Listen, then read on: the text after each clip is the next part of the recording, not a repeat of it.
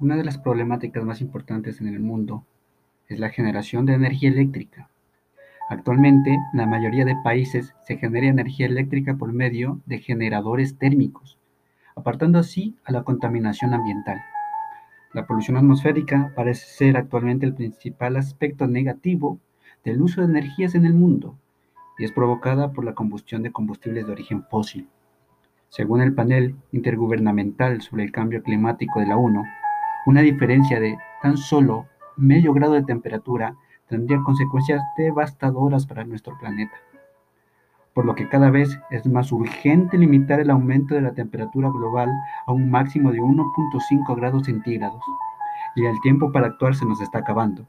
Se asegura en el último informe del panel intergubernamental sobre el cambio climático, el que ha sido descrito como lo último llamado para salvar a la Tierra de una inminente catástrofe.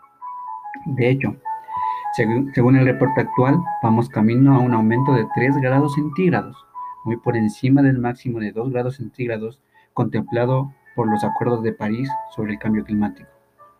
Es por eso que nos planteamos la pregunta como humanidad, ¿qué se puede hacer al respecto?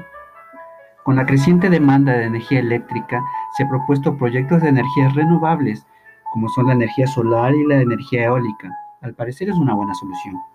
Pero ¿qué trae consigo una gran penetración de energías renovables en los sistemas eléctricos? Sabiendo que estas tecnologías son intermitentes que tienen alta estocasticidad. ¿Qué pasa con los mercados actuales energéticos en el mundo con altas penetraciones de energías renovables si se conoce que éstas tienen costos marginales de cero? En este podcast lo que vamos a abordar son desafíos actuales que se tiene en el sector energético mundial frente a los nuevos cambios en los sistemas eléctricos de potencia, que son necesarios ante la problemática de la contaminación ambiental y el suministro de energía, que es un servicio básico para tener una buena calidad de vida. Para este fin, se necesita tener sistemas eléctricos confiables y resilientes que puedan cumplir con los requerimientos actuales. Vamos a analizar qué se hace desde la academia para solucionar los diferentes problemas del sector energético en el mundo tengo la fe y la esperanza que la humanidad va a poder salir adelante trabajando juntos y así llegar a una sociedad más madura.